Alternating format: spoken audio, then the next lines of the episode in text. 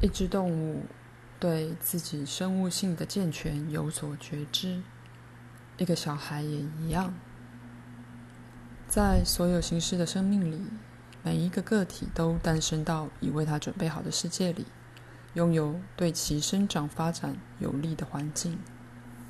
他诞生在一个世界里，其生存依赖着所有其他个体与族类同等有效的生存。因而，每个都对整体大自然有所贡献。在那个环境里，有一种生物性质互助合作的社会关系。这一点，动物们以自己的方式都有所了解，而也被你们族类的小孩子视为当然。因此，有许多方法使得个体的需要能够被满足。那些需要的满足，更促进了个体其族类的发展。并且推演而促进了大自然每一分子的发展。当然，存活是重要的，却不是一个族类的主要目的。因为存活只是一个族类达到其主要目的之必要手段。当然，一个族类必须要活下去才能这样做。但无论如何，如果现况对维持基本生活或存在品质不是真有利的话，他却会故意的避免活下去。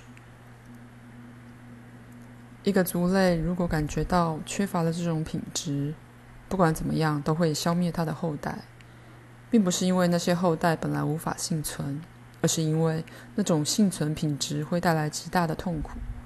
举例而言，他将生命的本质扭曲到这样一个地步，以至于几乎成了对生命的一种嘲笑。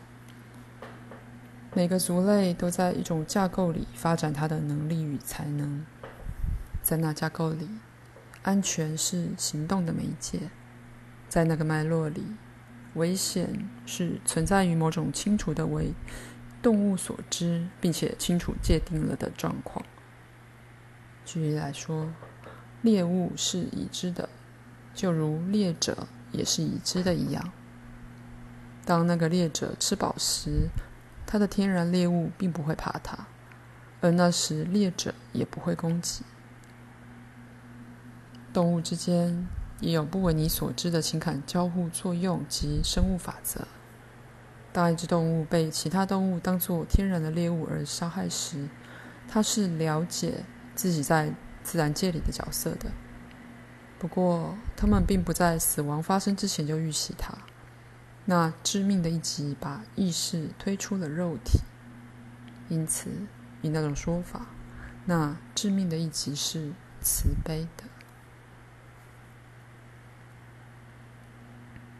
在一生里，动物们于天然状态享受其活力而接受其价值，它们调节自己的出生以及自己的死亡，它们的生活品质使得其能力受到挑战，并能享受对比。那些在休息与运动、热与冷之间的对比，这种与自然现象的直接接触，处处都加速了他们的经验。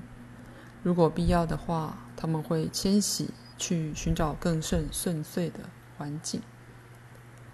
他们对正在接近的天灾有所觉察，而当可能的时候，就会离开这种地区。他们会保护自己的族类，而按照。环境与情况，也会照顾自己的伤患。甚至当年轻与年老的雄性之间争取做团体的领袖时，在自然的情况下，败者也很少被杀。危险被清楚地指出来，所以身体的反应可以很简洁。动物知道它有存在的权利，及在大自然结构里享有一席。这种生物的健全性感受支持着它。另一方面，人却有更多必须与之搏斗的事情。他必须处理一些常常是如此暧昧的信念与感受，以至于好像不可能有任何清楚的行动路线。身体常常不知道如何反应。举例而言，如果你相信身体是充满罪恶的，便无法期待自己快乐，而健康极可能会离你而去，因为你的黑暗信念会玷污你与生俱来的心理与生物健全性。人类是在一种转变的状态，这是许多个转变之一。一般而言，这个转变开始于当人类试图离开大自然，以便发展目前为为你们所所有的这种独特意识之时。可是，那种意识并不是一个完成了的产品，却是本来就要改变、要演进与发展的。在这个过程当中，制造了某些人工的区分，而那是现在必须排除的。